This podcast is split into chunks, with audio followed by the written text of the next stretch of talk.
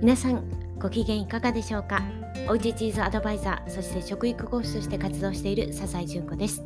この番組ではお家で気軽に楽しむチーズのお話や食のことまた3人の子育てで経験した不登校や休学そしてそこからの V 字回復また子供たちそれぞれのチャレンジ兄弟のことや家族との暮らしについてお話ししています。日々の暮らしの中で見つけた小さな幸せを切り取ることで仕事や子育てに日々奮闘されているママたちがちょっと癒されたり幸せの気づきやヒントになれば嬉しいです。はいということで改めまして皆さんこんにちは、え今日は4月の29日です。はいゴールデンウィークに突入いたしました。皆さんいかがお過ごしになってますか？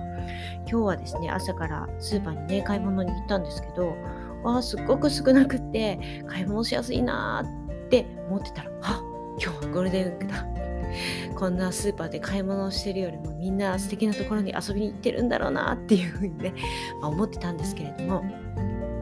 まあ、我が家はですね、えー、平日は中中学生高校生の子どもたちは普通に学校がありますしあと大学生の娘なんですけど周りのみんなはね結構あのいろいろ遊ぶ約束をしているものの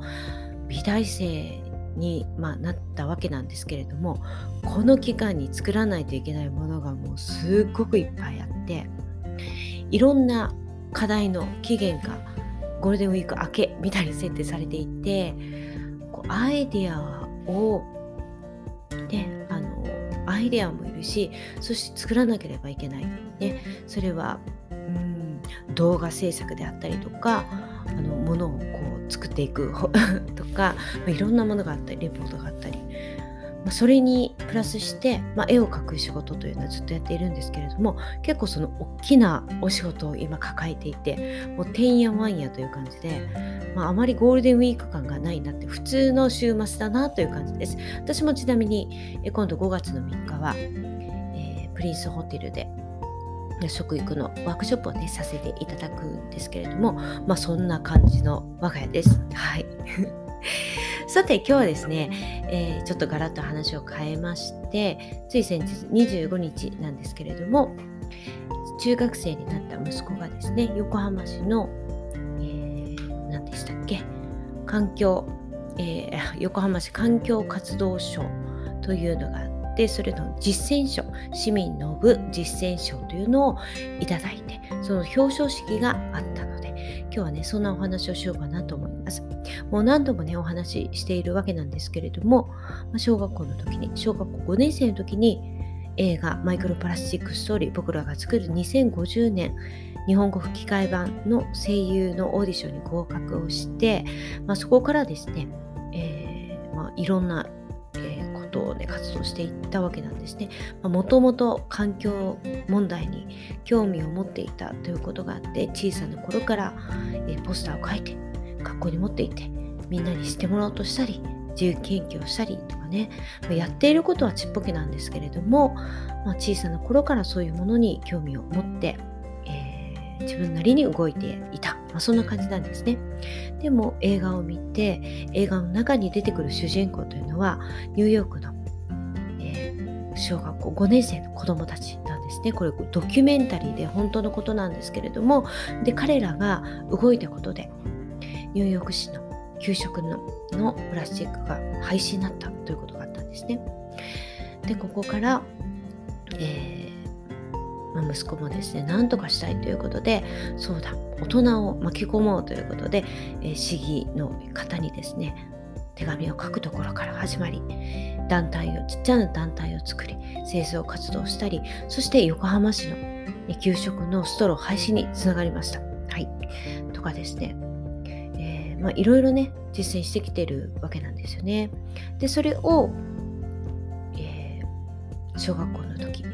校長先生がこういう、え、横浜市の環境活動賞というのがあるのでチャレンジしてみたらどう？というふうに後押ししてくださったんですね。でそれで本当は団体で出る予定だったんですけれども予定が変わって、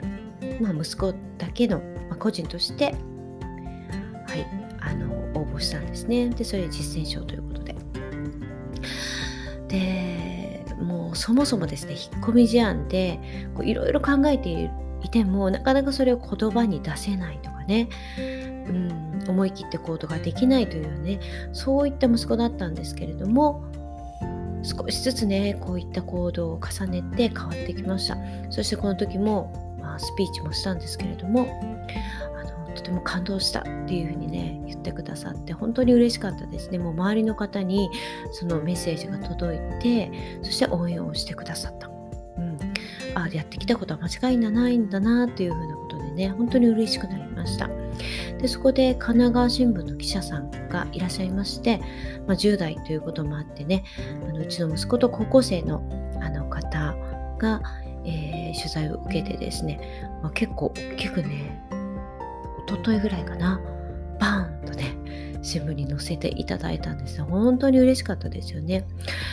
うん、うん、何が嬉しいかっていうと、うん、やっぱりそのこうやって取材してくださるということで、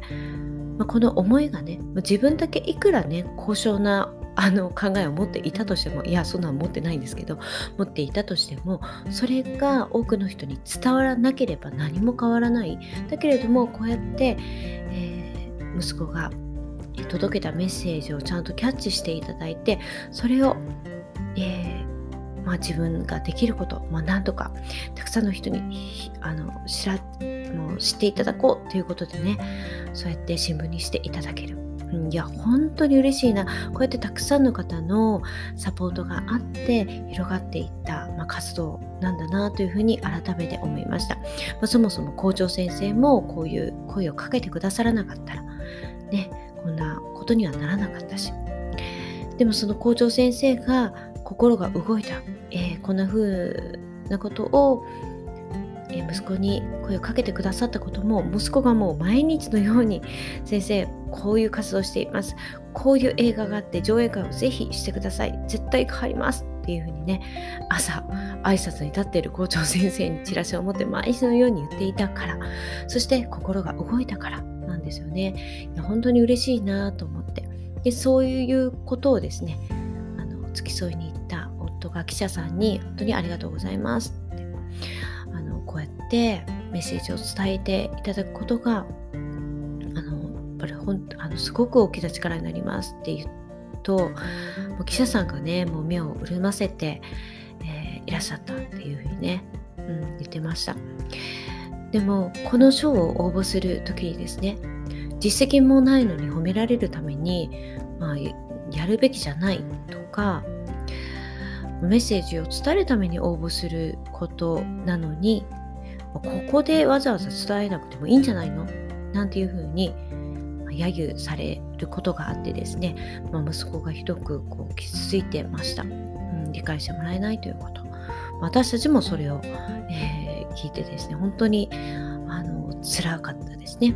でもじゃあそれでやめるのではなくてでもやっぱりやるんだっていうことでね貫いて自分の思いをねこう届けたっていうこと本当に立派だなというふうに思います。でこれからも自分ができること形がたとえ変わったとしても、まあ、自分ができることって何だろうというふうにねあのまた新たなフェーズに入ってね、うん、環境問題、え関わっていきたいなって言ってました。はい自分一人のね力ではないけれどもそれを巻き込めたっていうのはねもう息子に拍手を送りたいなと思います私たちもこれからもサポートしていこうと思います是非皆さんもあの興味あったらねあのそういった環境問題ね、みんなで一緒に取り組んでいけたらいいなと思います。はい、ということで今日はこの辺りで終わりにしようと思います。ではまた。